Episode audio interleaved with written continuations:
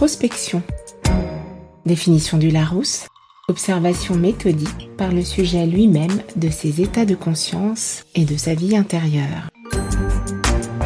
Explorez le monde de l'épanouissement personnel et professionnel avec mon tout nouveau podcast Parlons Introspection. Je suis Véronique Milhomme, coach numérologue passionnée. Avec ce podcast, des cas pratiques, des témoignages, des conseils et des points de vue personnels seront distillés au fil des épisodes. Rejoignez-moi pour une expérience de podcast unique comme vous et je l'espère inoubliable. C'est parti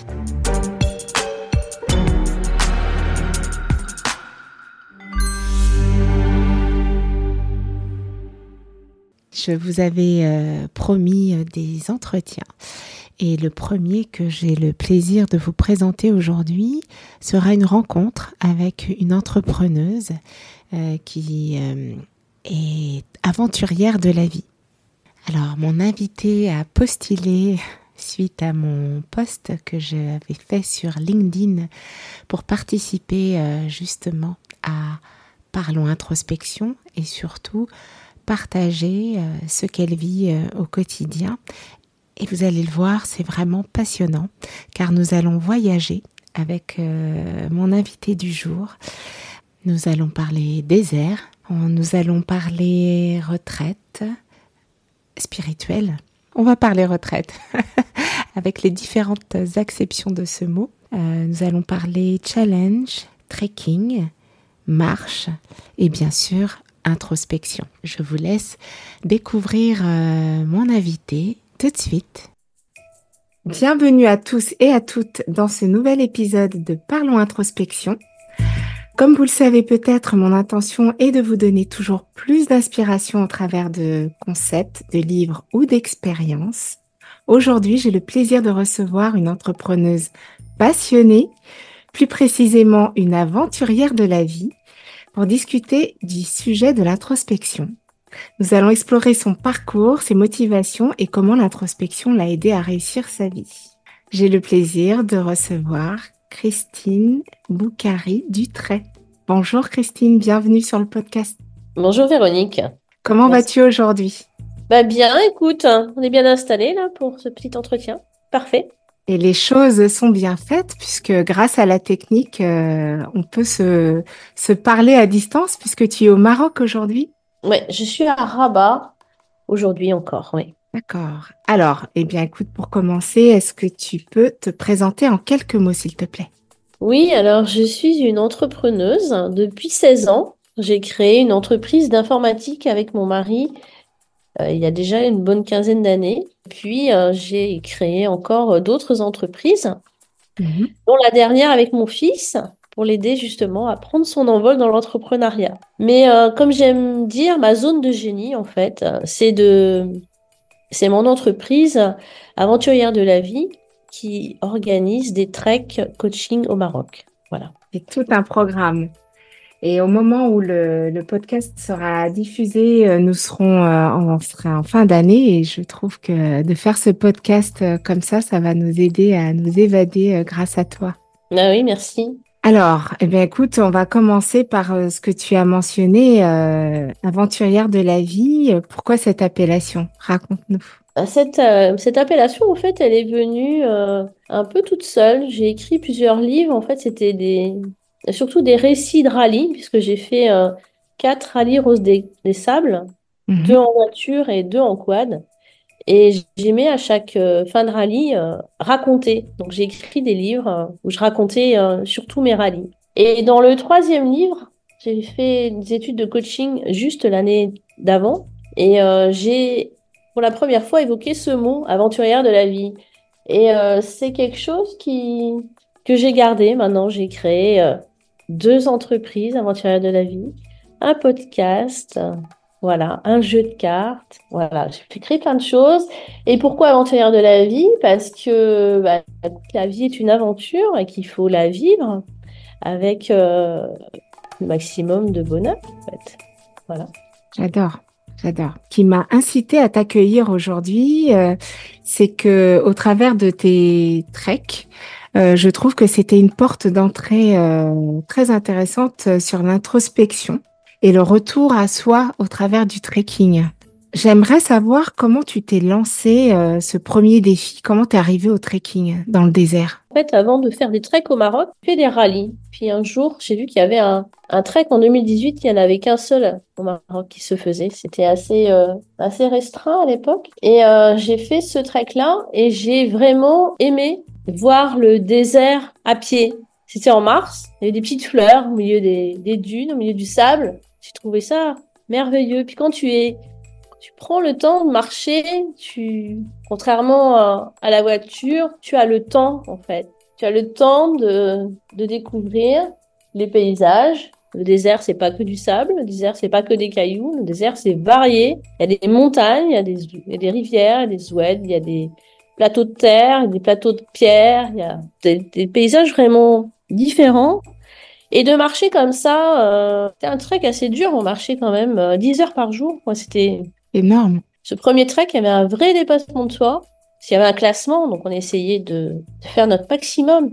Et surtout, j'avais aimé, en fait, c'était ça, voir le désert à pied, m'émerveiller de, de ces petites fleurs, en fait. Et euh, la particularité de, de ce premier euh, rallye, c'était euh, ce que tu, ce quand on a cette émission, tu m'as dit que c'était pas forcément la vitesse qui était le critère premier.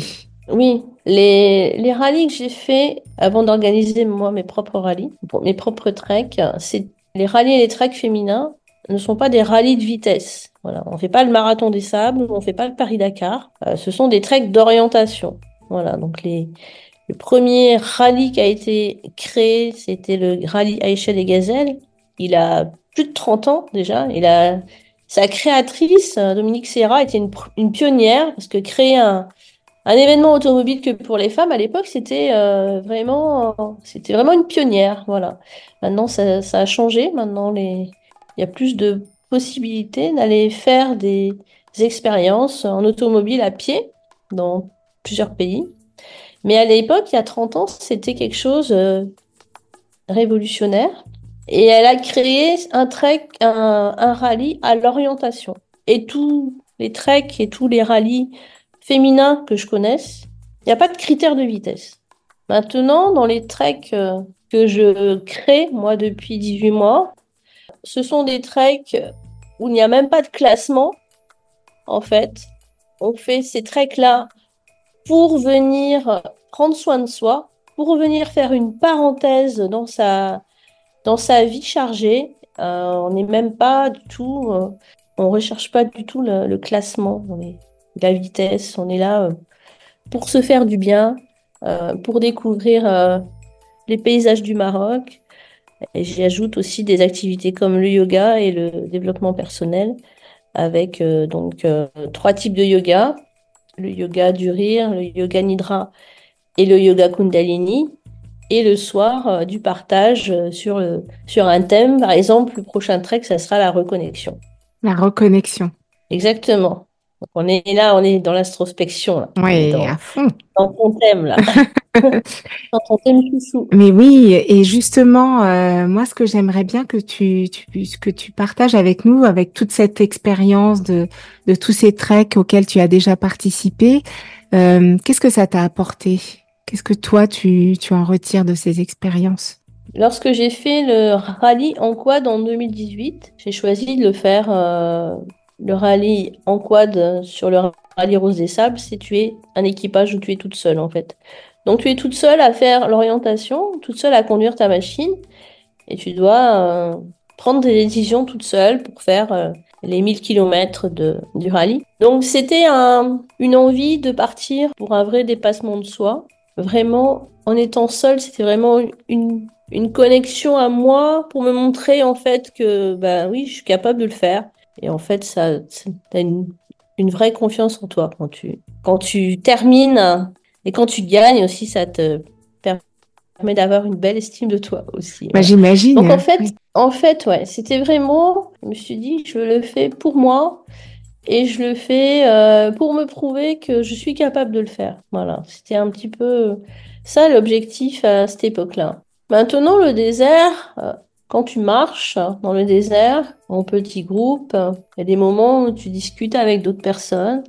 Il y a des moments où tu marches toute, toute seule. Il y a des moments où le soleil brille et tout va bien. Il y a des moments où tu as la tempête de sable, où tu vas marcher trois heures face au vent et là tu as l'impression d'être dans une, comme une tempête de neige. quoi. C'est un petit peu éprouvant. Et là, ça vient te chercher. Tu vois, il y, a, il y en a certaines euh, au partage. Euh, en octobre, on a eu une tempête de sable. Elles se disaient, oui, j'ai eu peur. Bon, après, on n'était pas toutes seules. On avait, il y avait le guide, il y avait un chameau, il y avait un chamelier. Donc, il y avait, on était, on était bien encadrés. Et de toute façon, moi, je craignais rien pour cette équipe. Voilà, elle s'est dit, euh, qu'est-ce que je fais là euh, Ça l'a, ça l'a marqué, ça l'a travaillé, ça l'a. Puis marcher, ça permet aussi de. Tu marches, c'est un petit peu en, état de méditatif aussi, donc. Euh, ça vient te, te, chercher, tu vois. Cette personne, quand elle témoignait, elle nous racontait euh, des épisodes intimes, quoi. Enfin, tu vois, ça, ça venait la chercher, voilà. Et puis j'imagine que d'être, euh, de se retrouver comme ça dans un environnement euh, complètement inconnu, euh, enfin tu, tu n'as plus de repères. Oui, tu n'as plus de repères et puis c'est à perte de vue, donc tu as un espace immense. C'est pas comme en ville où tu as le repère qui est bloqué par les bâtiments. Là, tu as un repère immense et il y a peu de vie, même si tu trouves quelques plantes, si tu trouves quelques nomades, quelques animaux, ça reste quand même aride, ça reste quand même euh, assez euh, étrange en fait. Je j'ai jamais vécu cette expérience-là, donc c'est vraiment très intrigant pour moi, euh, mis à part une journée que j'avais passée comme ça et justement rien que cette sensation du, du sable, puisqu'il y avait eu du vent le, le jour où j'y étais allée, enfin toutes ces sensations-là, c'est vraiment c'est un autre univers. Hein. Oui, c'est complètement un autre univers, surtout quand tu pars cinq jours. Ça veut dire que l'équipe de, l'équipe de la caravane de chameaux, ils ont, euh, ils ont fait des courses pour cinq jours, mais il n'y a pas de supermarché euh, ni possibilité de, racheter en cours de route. Ça veut dire qu'ils ont, on va avoir une autonomie de, cinq jours pour euh, une douzaine de personnes. Donc les, participantes et puis les chameliers, le cuisinier, le guide avoir une, autonomie quand même de 5 jours. Tu vas pas recharger ton téléphone, hein. Tu peux l'éteindre. D'ailleurs, tu n'en as pas vraiment besoin, mais si tu veux faire quelques photos, bah, tu n'auras pas de prise électrique le soir pour recharger.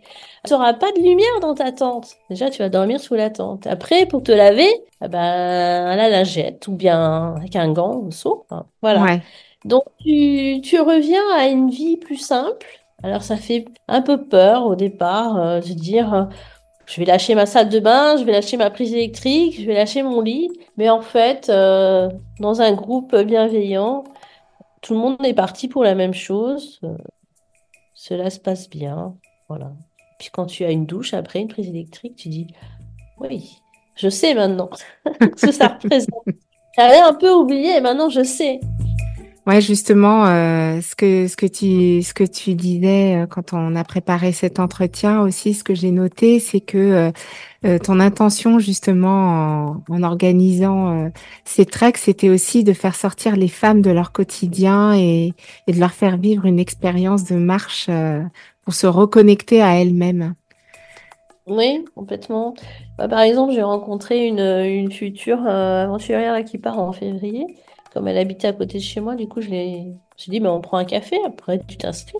Puis elle avait passé une période assez, compliquée, donc elle avait vraiment besoin de, de, de, de faire un break, de prendre euh, du temps pour elle, et puis de partir avec d'autres femmes pour euh, partager euh, du temps entre femmes.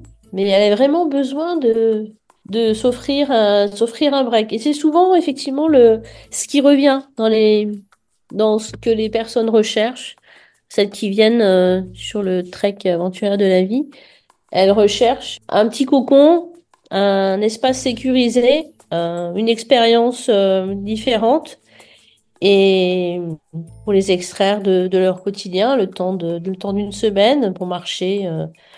Alors on, on marche pas forcément beaucoup beaucoup. Là, le prochain trek, on va marcher 5 heures. Ça va nous laisser le temps de faire du yoga, le temps de faire du partage et justement, c'est que ces femmes recherchent, en fait. C'est des espaces aussi, euh, connexion à soi, euh, avec l'aide du groupe, la bienveillance du groupe. Et puis moi, j'utilise quelques outils aussi pour permettre au groupe de réfléchir et de partager sur ce sujet-là. Donc en fait, si je comprends bien, tu, tu utilises tes outils de coach dans ces expériences-là aussi? Oui, c'est ça. Chaque soir, on a un petit, un petit exercice. C'est plus un, ça finit surtout par un temps de partage, mais je propose un, petit livret d'exercices et puis euh, on partage ensuite sur, euh, sur le sujet en fait. Que tu, ce que tu avais mentionné aussi, c'était euh, bah, justement cette question qu'on te posait assez régulièrement sur le fait que ce soit des, des groupes de femmes. Toi, tu disais aussi que ça, ces, ces expériences-là t'avaient apporté beaucoup en termes de partage entre femmes, justement. Est-ce que tu peux nous en parler? Qu'il y a euh, sur ces petits groupes euh, une sororité, en fait. On a, on a toutes, euh, toutes les, mêmes, les mêmes problématiques. On a eu des enfants, qu'on n'ait pas eu d'enfants, mais on a toutes les mêmes problématiques, les changements avec l'âge. et ça permet de partager entre femmes et je pense que s'il y avait des hommes, on n'aurait pas partagé la même façon, tu vois. C'est vraiment, euh, c'est vraiment un besoin que les femmes qui viennent sur ces treks ont de partager entre femmes. C'est un petit peu comme, euh, pas dans nos civilisations euh, européennes, mais dans certaines. quand je vois les femmes au bord des rivières au Maroc, je leur dis oui, elles n'ont pas de machine à laver, ok, mais elles sont là, elles passent le temps qu'il faut entre elles à à s'occuper du linge et, et c'est du temps que, que l'on a besoin, enfin en tout cas moi j'ai besoin et que les femmes qui viennent avec moi ont besoin de se retrouver entre femmes pour partager. Parce qu'on est dans, dans une euh, civilisation où on n'a pas forcément toujours le temps d'être euh, vraiment soi entre femmes. Enfin, d'être des fois on est obligé de quand on est, on travaille parfois, on est obligé de d'être dans l'action, donc on n'est pas forcément dans notre féminité, dans notre féminin, on est beaucoup dans notre masculin, on n'est pas forcément dans d'en prendre le temps, le bien-être, c'est des, des, choses que l'on, des valeurs qu'on retrouve sur le trek. Et dans notre vie euh, de métro, boulot, dodo, marmot, comme j'aimais le dire, tu n'as pas, pas le temps de beaucoup de temps par contre, moi, je me souviens quand j'avais mes enfants qui étaient petits, euh, c'était euh, tu les réveilles, tu les mets à l'école, tu vas au boulot, tu ressors du boulot, tu, tu dépannes la nounou, tu prépares à manger, et puis après, le soir, tu es crevé, tu vas dormir. Quoi. C'est forcément un rythme qui te permet euh, l'introspection pour revenir à ton sujet, et puis qui permet d'échanger avec d'autres femmes, de partager les petits bobos des enfants ou plus tard euh, les petits bobos de la ménopause, par exemple. Moi, ce que j'aime dans, dans ce que tu partages aussi, c'est que, en tout cas, de ce que j'entrevois, c'est ce sont des parenthèses qui permettent aussi de, de, se poser et de se donner le temps, parce que, comme tu dis, euh, en tout cas en Occident, on est, c'est la course, c'est le mode pilote automatique, et je trouve que de, c'est un autre rapport au temps que je que j'entends dans ce que tu décris, dans le fait, comme tu disais, les, les, femmes qui lavent le linge, bon bah voilà, ça prend le temps que ça doit prendre, mais il n'y a pas de de, de timing en se disant on doit le faire dans dans tel délai. Oui, mais c'est ce qu'on quand on est dans le trek, on est au rythme de la caravane, donc il y a forcément euh, on est dans un environnement, donc on a l'environnement, on a le lever, le coucher de soleil qui rythme la journée, parce que quand il fait nuit, c'est pas pareil que quand il fait jour. Donc il y a aussi euh, la caravane, les chameliers, donc ils nous préparent à manger le matin, le midi, le soir. Donc il y a aussi ce temps. Pas quand c'est le temps de manger, ben c'est pas le moment de faire du yoga. Donc moi j'adapte ma journée au temps de marche. On a des heures de marche, on marche des heures où on mange, puis après des moments où on partage, des moments où on fait du yoga. Donc euh, voilà, c'est toute une alchimie. Ça rythme et puis en même temps, on rentre dans le rythme de la caravane.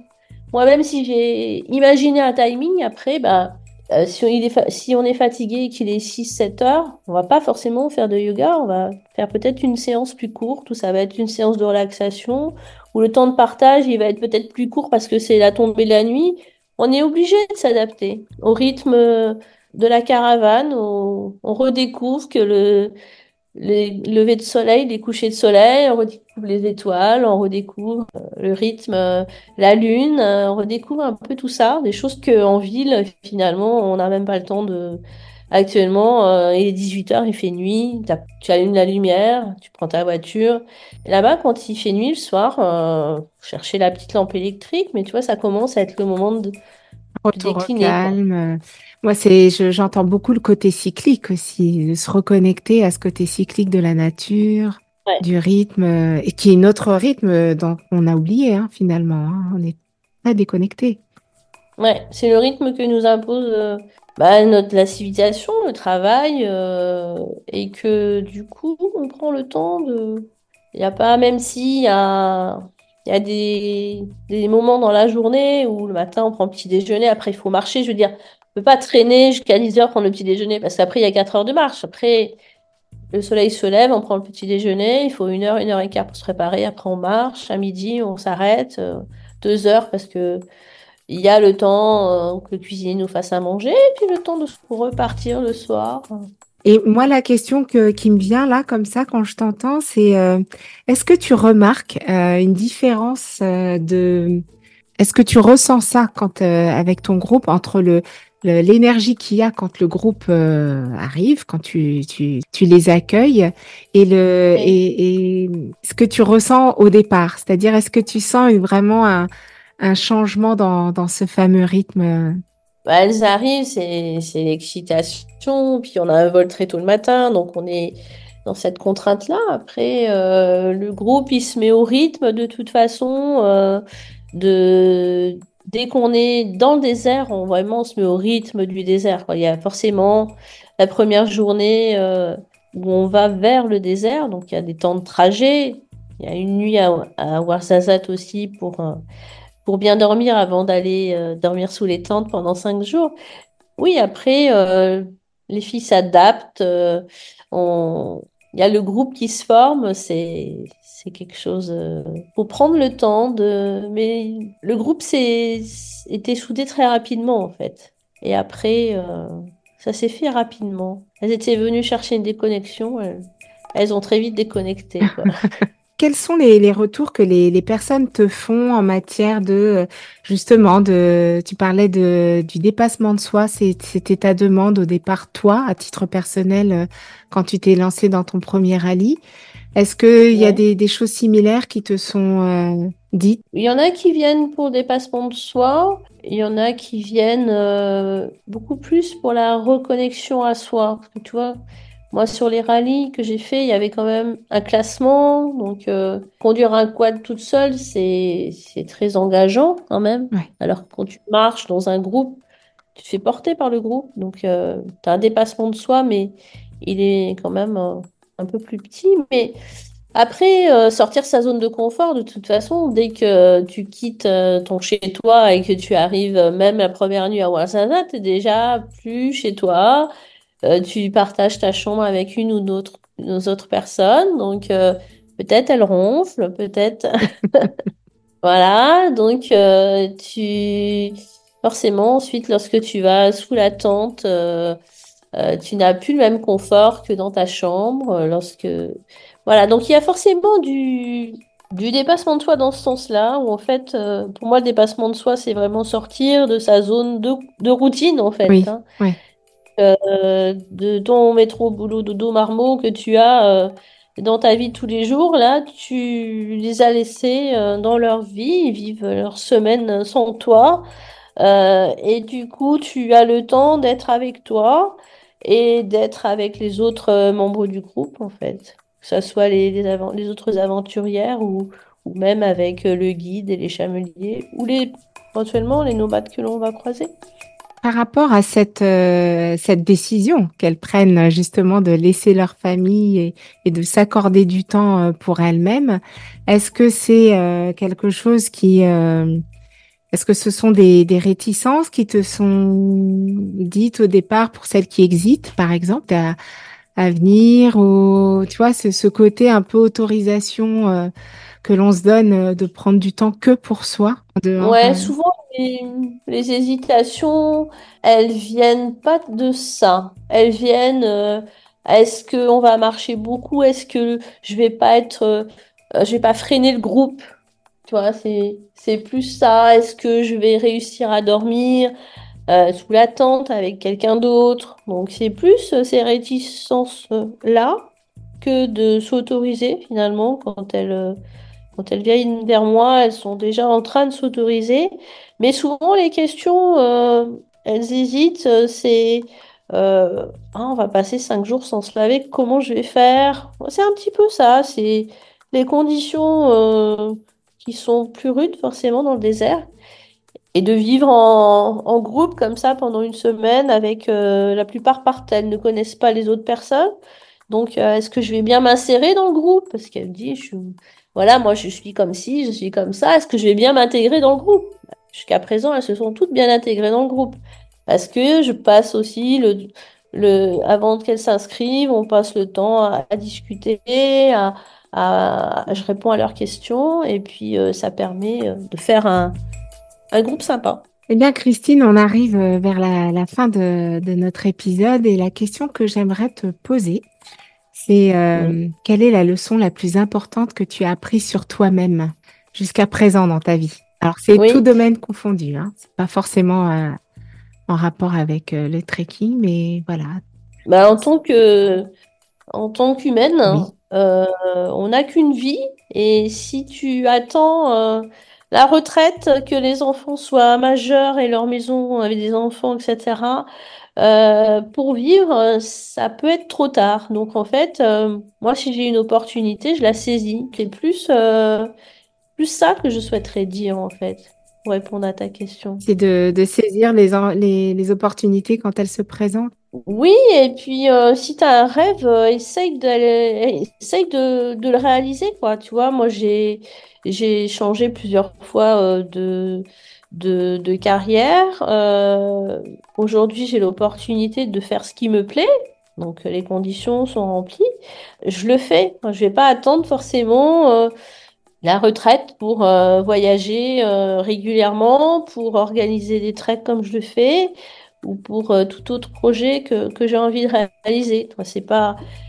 Si tu as un rêve, commence par faire le premier petit pas qui t'emmène vers ce rêve. Si tu as envie de changer de changer de vie professionnelle, va faire un bilan de compétences, euh, va mettre un premier petit pas. Tu rêves d'être pilote d'avion, va commencer déjà par regarder comment prendre des cours et après peut-être que tu peux prendre des cours le week-end et puis être pilote d'avion euh, peut-être déjà dans ton plaisir avant d'être pilote de ligne. Tu vois, il y a toujours des petits moyens de de, de réaliser euh, ses rêves. Il faut pas attendre.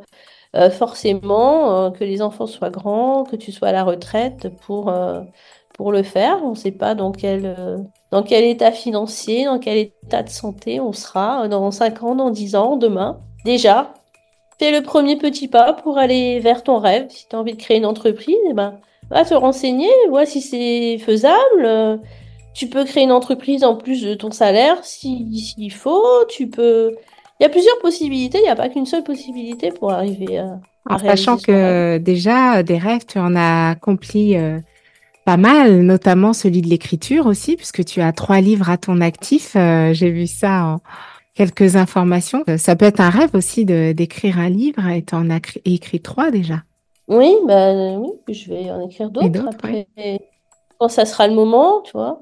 Mais euh, si tu as envie d'écrire un livre, commence par ouvrir ton, ton Word et commencer, pourquoi pas. Tu mmh vois, tu peux prendre pour d'écriture, tu peux on n'a pas besoin de d'écrire euh, parfaitement euh, pour euh, écrire un pour écrire un livre. Si tu vas pas être publié, tu seras peut-être auto-publié, mais je veux dire qu'il faut pas s'arrêter à la première à la première barrière que tu vois. Il faut plutôt aller voir les opportunités dans la vie. Un très beau message, Christine. Alors, ben justement, dis-nous quelle est ton actualité du moment? Mon actualité du moment. Demain, je pars faire une retraite au Maroc. Ça va être une première retraite euh, en tant que participante. C'est une retraite de marche et de méditation. J'ai jamais fait de d'événements appelés retraite. J'ai fait des treks, j'ai pas fait des retraites. Et euh, ça va être avec des Marocaines. Donc, euh, je pense que je vais peut-être être la seule française, en fait. Ça a lieu à Essaouira. Et c'est organisé par deux Marocaines. Il y a une, organisatrice qui est la marocaine qui a monté l'Everest, qui s'appelle Bouchra, qui est quelqu'un de connu, qui fait ça avec une de ses amies qui fait du reiki et de la méditation. Et donc pour moi, c'est c'est un challenge aussi, c'est une découverte, voilà. Et puis mon autre actualité, bah, c'est de c'est de travailler euh, sur les treks de 2024. Oui. Hein, on fait euh, dans le désert de Zagora, qui est celui-là, et on est sûr de partir, puisqu'il y a déjà un minimum d'inscrites. Et puis, je travaille aussi sur celui qui va avoir lieu dans la vallée des Roses pour la fête des Roses, fin avril, début mai, et un autre qui aura lieu en octobre. Wow. Donc, euh, en moyenne, c'est trois treks par an, quoi. Voilà, pour 2024, ça sera trois treks minimum. On verra si je suis à quatrième, mais pour l'instant, c'est parti pour trois treks. Ouais, c'est bravo.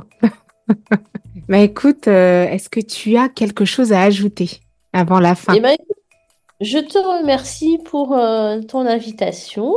Et le sujet de l'introspection, je trouve qu'il est vraiment intéressant et euh, c'est vrai que les expériences euh, que j'ai eues dans le désert m'ont permis euh, tout à fait de, de faire l'introspection, en fait. Marcher, même marcher, j'ai pas fait le chemin de Compostelle, mais j'ai fait le chemin de Stevenson en France. Même marcher, tu vois, trois heures toute seule dans un bois, c'est déjà l'introspection. T'as pas besoin forcément, t'as pas forcément besoin d'aller très loin. Et c'est à la portée quand même de la majorité des personnes de faire ça. Et d'avoir euh, cette démarche, c'est ce qu'elle le dire quand tu marches, de, vouloir le faire. Eh bien, écoute, merci beaucoup, Christine, pour ton temps. Et puis, ben, bonne retraite. Alors, peut-être qu'on aura un autre épisode qui nous donnera euh, tes ressentis pour cette euh, nouvelle expérience que tu tentes aujourd'hui. Oui. Et euh, ben, merci euh, à tous pour vous avoir, pour nous avoir écoutés et euh, je vous dis à bientôt pour un prochain épisode. Merci. Merci beaucoup Véronique. à très bientôt. À bientôt. Le podcast se termine. Merci d'avoir écouté jusqu'ici. Dites-moi s'il vous a plu en vous abonnant dès maintenant sur votre plateforme d'écoute préférée pour être informé des épisodes à venir partagez-le autour de vous. Plusieurs solutions s'offrent à vous pour m'envoyer vos commentaires et questions sur Spotify, Apple Podcast, via l'adresse email véronique@parlonsintrospection.fr ou mon site web catalysonsvosatouts.com ou sur mon compte LinkedIn Véronique Milon. Enrichissons ensemble ce podcast Parlons introspection avec vos idées et mes apports. Je vous remercie pour votre fidélité et je vous dis à très vite pour de nouveaux contenus. Vous pouvez maintenant reprendre en douceur vos activités.